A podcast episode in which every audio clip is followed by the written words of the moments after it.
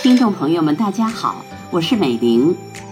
白雪纷飞特别喜欢读书，爱好唱歌和诵读。她的播讲风格富有画面感，她用甜美的声音为您讲述。第二十一回是雇主汉诗讲功，除大队充人定计。康熙帝继位以后，由四位辅政大臣尽心辅佐。他们首先是打算肃清宫禁，将内官十三衙门全部去除。什么叫十三衙门？就是司礼监、上方司、御用监、御马监、内官监、上衣监、上膳监、上宝监、司设监、兵长局、西兴司、中古司、染织局。这十三衙门用的都是太监。顺治帝在的时候，曾经设立内十三衙门铁牌，严禁太监干政。只是因为衙门没有撤销，所以仍然不免鬼鬼祟祟、暗里藏奸。康熙帝继位以后，首先就撤销了十三衙门。宫廷内外得到这个消息，自然都称颂不已。到了康熙元年三月。平西王吴三桂、定西将军艾新阿写信报告说，按照命令攻打缅甸，两路进兵，缅甸酋长害怕了，把永历帝朱由榔献出来，云南彻底扫平。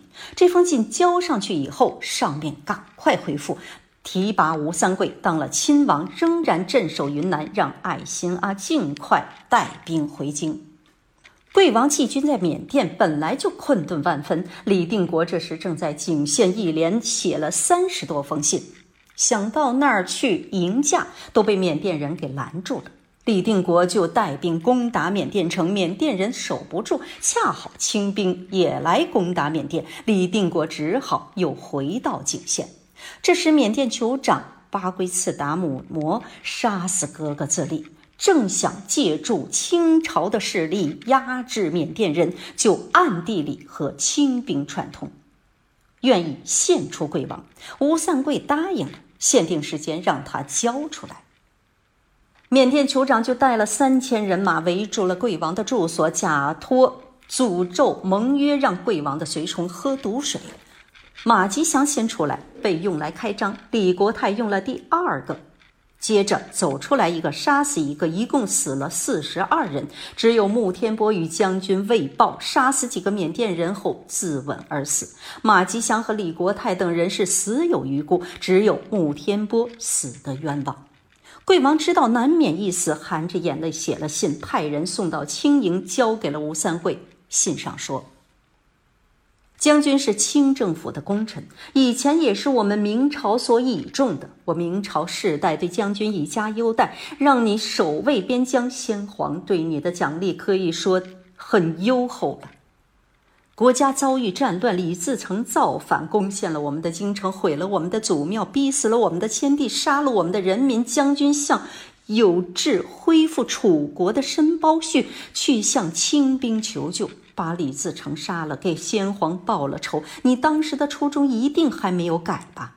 为什么依仗大国的势力，狐假虎威，借着给先皇报仇的名义，却去做了别国的开国功臣？李自成已经被诛杀了，但南方的土地已经不是明朝的了。这些臣子不忍心国家灭亡，在南阳迎立新皇帝，还没坐稳就发生战乱，红光往后而推，龙武被杀。我这是痛不欲生，哪有时间想国家大事？各位大臣再三请求，我才勉强接位。从这以后，我一直居无定所，南北流窜。幸亏李定国到贵州迎接我，我才去了南方。本来以为可以与世无争了，没想到将军忘了家国之仇，一心要开国之功，带兵攻打云南，把我的住所给毁了。我实在没办法。才逃到缅甸，苟延残喘。将军不必艰险，请命远来，带领十万部队穷追不舍。难道觉得天下不够大吗？难道整个天下就没有我存身的地方？你已经封王赐爵了，还要杀了我去剿功吗？我的家被你毁了，儿子被你杀了。读到这样痛彻心扉的文字，你难道没有一丝恻隐之心？将军也是世代受朝廷恩典，就算不联系我，难道不想想先帝吗？就算不想想先帝，难道不想一下自己的列祖列宗吗？就算不想自己的列祖列宗，难道就不想想自己的父亲祖父吗？不知道清朝给了你什么好处，我又何处得罪了将军？将军自以为聪明，其实愚蠢；自以为仁厚，其实刻薄。千年之后有史书记载，会怎么描写将军呢？我现在兵穷力竭，一条小命悬于将军之手，如非要杀死我，我也没有办法。要是能够转祸成福，容我活命，同守新朝雨露，就是有再多人也交给将军了。请将军想一下，这封哀切凄婉的信到了吴三桂手里，甭想着。吴三桂能网开一面，没想到吴三桂仍然逼着缅甸交出桂王。桂王正等着吴三桂回信呢，结果来了七八十号缅甸兵，蜂拥而入，也不问情由，抬着桂王就走。还有桂王的二十五位家眷也哭哭啼啼的跟着。贵王精神恍惚，任由他们抬着，不知走了多远，到了缅甸的都城。外边有几座大营，旗帜飘扬，右手写着“平西大将军”，左手写着“定西大将军”。缅甸兵从平西大将军军营进去，放下贵王以后，就自己出去了。自然有军兵过来接待。贵王问：“这是什么地方？”军兵说：“这是平西王大将军吴王贵的军营。”贵王说：“是吴三桂吗？”贵王感叹了几声，又看见自己的家眷大都蓬头赤足，被缅甸兵压着进来，到了贵王跟前，一个个放声大哭。营里一个军官进来，吼了一嗓子说：“王爷来了，别闹！”这些人被一吓，都不哭了。不一会儿，一位雄赳赳、气昂昂的大将走了进来，身边被几个士兵护卫着，见了贵王，作了一击。贵王见他头戴宝石顶，身穿黄马褂，早料到是个大将军，就故意问他是谁。这人回答是：“清平西王吴。”说到吴的时候，不说了。贵王说：“你就是大明平西伯吴三桂吗？”吴三桂听到“大明”两个字的时候，就像被雷劈到了一样，顿时有点毛骨悚然，不由自主的跪下了。声音打颤的说：“是。”鬼王说：“好一个平西伯，果然能干，可惜就是忘本了。但事到如今，也不必多说。我正想回北京拜哀祖先，十爱灵寝。你要是能替我办到，我死也瞑目了。”吴三桂仍然声音发颤的说：“是。”贵王让他起来。吴三桂赶紧告辞，回到大营，对手下众将说：“我自从军以来，大小经过数百次战役，也没有什么恐惧。没想到今天见到这末代皇帝，偏偏让我局促难安，这可真是奇了怪了。”于是就让部将护着贵王和贵王的家眷簇拥而行，自己则邀爱新阿一起带领人马。回到了云南，没几天就到了云南的省城。吴三桂把吴贵王单独囚禁在一个监牢里，接着就跟爱新阿商量处置贵王的法子。爱新阿打算把俘虏带到北京，听从朝廷发落。吴三桂说：“要是半路上被劫了去怎么办？据我看来，不如就地处决得了。”爱新阿不便阻拦。就按照吴三桂的意思写了信，到了四月十四日，收到了清圣祖的命令，对于前明贵王朱由榔不用进献俘虏，可以就地处决。钦此。吴三桂立即升帐，传其所有马军步兵，把贵王及其眷属二十多人都弄到了毕子坡法场，立即绞死。贵王也不多说，只有贵王十二岁的儿子大骂三桂说：“吴三桂，你个臭贼！我们明朝哪点对不住你？我父子二人和你有什么仇？你非要害死我们？苍天有知，保证不会让你这臭贼得善终。”这时，李定国正联合香罗古四等国。准备大举进攻缅甸，要回贵王。忽然听说缅甸已经把贵王献给了吴三桂，赶紧带兵去追赶。半路上又听说贵王被杀的消息，朝着北方大哭，呕血数声。士兵见主帅病了，赶紧带着他退回去，回到猛烈。他的病情一天比一天重，临死时仍然喊了三声“永历帝”，悠然而逝。李定国一死，西部边陲再无遗患，东南只剩下张煌言和郑成功。张煌言隐居在南田岛，只有几个随从。他也知道大势已去，只是还有一片忠心，不愿意承认事实，还经常跟郑成功书信来往，屡次劝郑成功进兵。没想到郑成功竟然死掉了。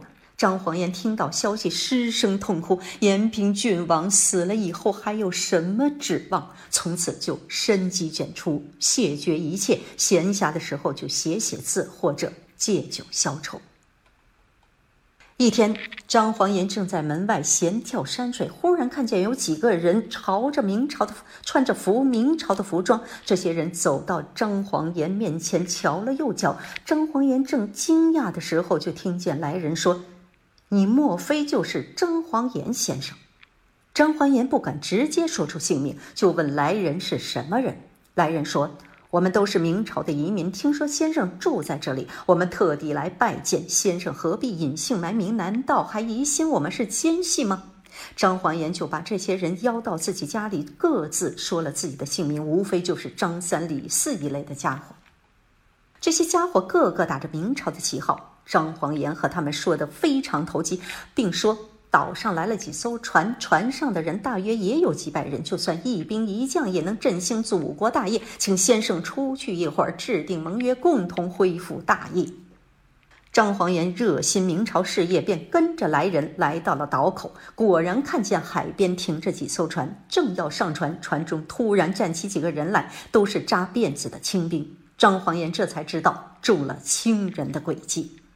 清兵提起铁索来绑张煌言，张煌言怒吼道：“大丈夫可杀不可辱！”话还没说完，岸上引诱张煌言的人就已经摇手阻拦了，当下就带着张煌言上船，乘着风势到了宁波，又由宁波转到了杭州。这些清兵上岸，雇了一顶轿子，抬着张煌言进了衙门。巡抚赵挺臣立刻。过来迎接，请他上座。坐好以后，就开始唠唠叨叨的劝他投降清朝。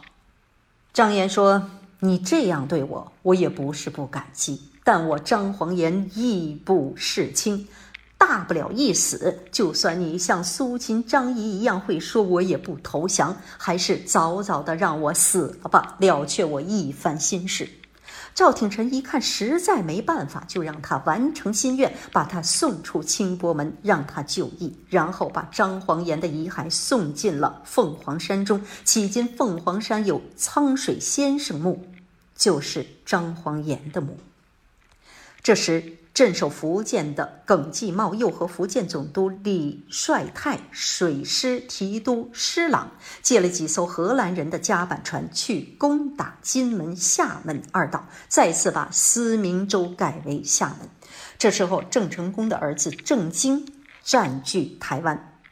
仍然尊奉永历正肃，坚持抗清。清政府把郑芝龙给杀了，并把他的儿子郑承恩、郑世恩、郑世英等人也一律都砍了脑袋。郑芝龙临行前长叹一口气说：“早知落得今日这样的下场，又何必投降？”郑经听说郑芝龙被杀，悲痛不已。可惜自己在海上。势单力孤，不足以跟清朝抗衡，只好韬光养晦。这时，八岁的清朝小皇上坐享太平，放马南山，烟雾修文。光阴荏苒，转眼过了四年，皇帝大婚，娶了内大臣阿布次的女儿何舍里氏为皇后。龙凤呈祥，免不了又是一番庆贺。太皇太后和皇太后各自又加了尊号，虽然是本来就应该有的事，可也是锦上添花，更热闹了。只是范文成、洪承畴这些功绩卓著的老臣先后都逝世了，国家的日常管理统统归辅政四大臣了。这四大臣中，索尼是四朝元老。资格最老，人品也还不错。鄂必龙、苏克萨哈功绩和名望都不如他，凡事都听索尼的主意。只有鳌拜征战四方，自恃功高，横行无忌，连索尼也不放在眼里。他想把索尼这几个人都给干掉，趁着皇帝年幼独揽大权，因此暗地里使阴谋诡计，先从苏克萨哈下手。苏克萨哈是正白旗人，鳌拜是镶黄旗人。顺治初年，睿亲王多尔衮曾把镶黄旗应该得到的土地给了正白旗，另外给了镶黄旗一些土地，其民安居乐业已经二十多年了。鳌拜就。提议把原来的土地再各自归还原旗，宗人府会议批准了，就让直隶总督朱昌作、巡抚王登联和国史馆大学士苏纳海去办理换地的事情。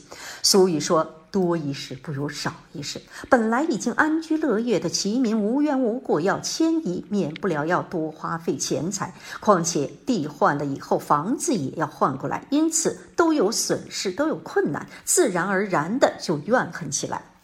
苏纳海、张昌作、王登联等人根据民情上书请求皇上终止这些事情。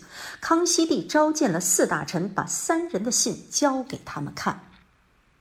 鳌拜愤怒地说：“苏纳海换地迟缓，朱昌做阻碍国家大事，都是目无君上。按照条例，应该砍头。”康熙帝就问索尼等人说：“你们认为怎么样？”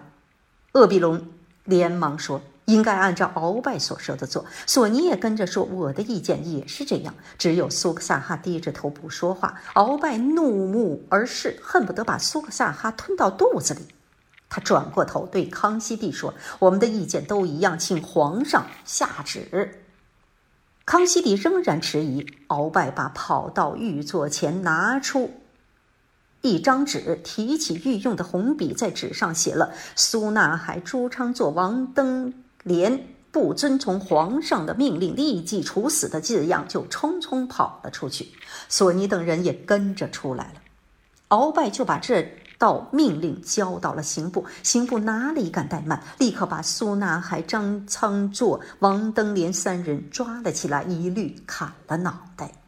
康熙帝见鳌拜这副情形，就想亲自主政，暗地里让给侍中张维赤等人联名申请，贝勒王大臣也都赞同，只有鳌拜。一声不吭，康熙帝只好往后推迟，直到康熙六年秋天才开始在乾隆门亲自主政。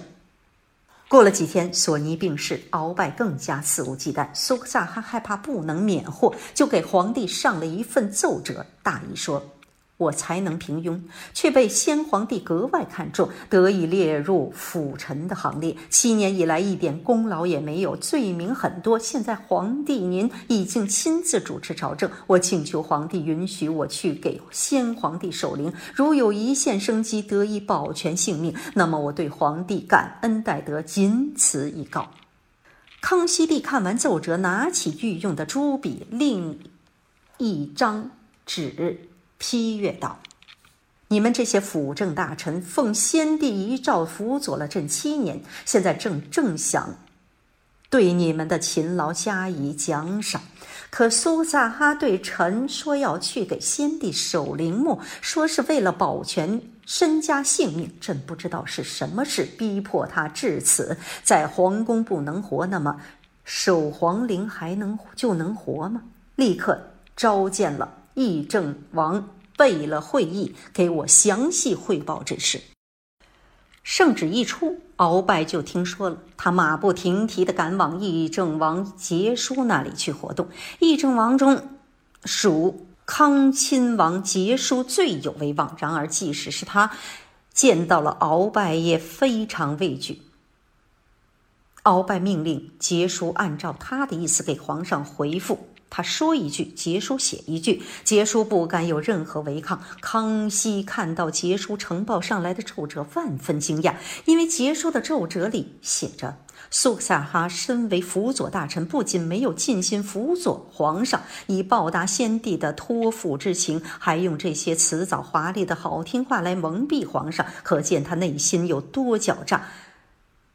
恐怕早已有了叛离皇上的想法。本朝的大臣中还从未有过这一罪行的人，现在应该革去苏克萨哈的官职，将他立即凌迟处死，而且他的子孙都要正法等等。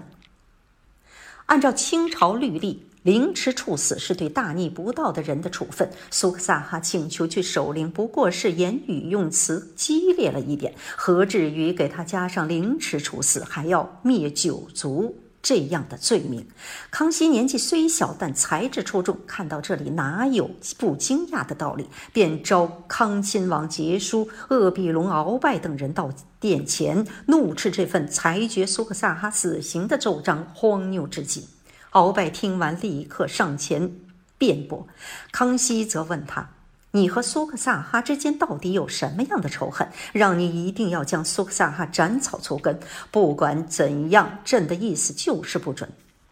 鳌拜回答道：“我和苏克萨哈之间没有个人的恩怨，臣只是秉公办事。”康熙帝意味深长地说：“恐怕不是这么简单。”鳌拜说：“如果不这样处置苏克萨哈，以后会有许多大臣效仿来蒙蔽皇上。”康熙回答道：“蒙蔽朕的人，眼前难道就没有吗？朕看苏克萨哈倒是还有些规矩的人。”鳌拜仍然坚持处决苏克萨哈，康熙同样坚持着不允许。鳌拜禁不住勃然大怒，挥着拳头冲向康熙，就差那么一点儿，拳头就落在康熙的头上了。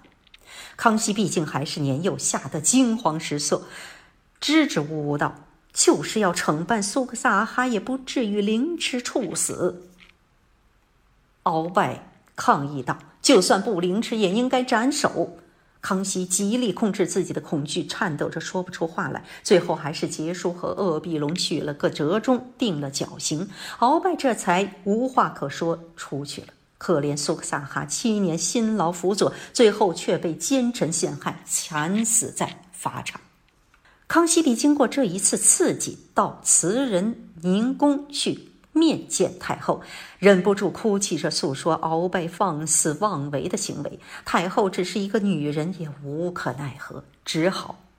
用言语来安抚康熙。不过，康熙毕竟是个圣明的皇帝，从此他开始在心中暗暗谋划。他从各王府挑选百名年纪跟他差不多大的亲王子弟，让他们一起练习武艺，研究拳法。他们都是将门之子，体格健壮，不到一年的功夫，个个都拳术精通，武艺高强，连康熙自己也学会了几招。康熙非常有谋略，他先不动声色地封上鳌拜为一等功，让鳌拜掉以轻心。随后，他单独召见鳌拜进宫商量事情。鳌拜高兴地前去，到了内廷，看见康熙端坐在殿上，两边站着一帮年少的贵族子弟。鳌拜毫不。鳌拜昂着头走到康熙面前，问道：“皇上叫臣过来，不知道有什么事？”康熙睁大圆眼，向鳌拜怒喝道：“你知罪吗？”鳌拜毫不畏惧，回答道：“臣有什么罪？”康熙道：“你结党营私，压制陷害有功劳、有才能的人，罪行多得数不清，你还说没有罪？”鳌拜听完这些话，急脾气又上来了。他按耐不住自己的性子，又挥着拳头上前。康熙见他这样，想索性再激一激他，便说道：“你们将他给我拿下！”鳌拜一点也不害怕，怒吼道：“我看你们谁敢！”话音刚落，一个少年应声而出，走进鳌拜。鳌拜随即挥来一掌，那少年不慌不忙接住了鳌拜的这一掌。喊一声“去”，鳌拜没有站稳，连连倒退。其他少年趁这个机会将鳌拜团团围住。这一拳你一拳我一脚，鳌拜一向对这些童子军没有防备，想不到他们居然这么厉害。刚想要接招，谁知又被这些少年一下撂翻，打得头破血流，奄奄一息。康熙帝便召集结书鄂必龙进宫，痛骂了他们一通，两人连忙下跪，叩头不止，连连求饶。康熙帝命令他们两人。根据实情审讯鳌拜，不得徇私。这两人混胆都被吓没了，自然遵照圣旨查实，列出鳌拜的罪状三十条。不过在裁决书的末尾，他们说鳌拜是有功勋的旧臣，是否要正法，还要看皇上的意思。至此，还想袒护鳌拜。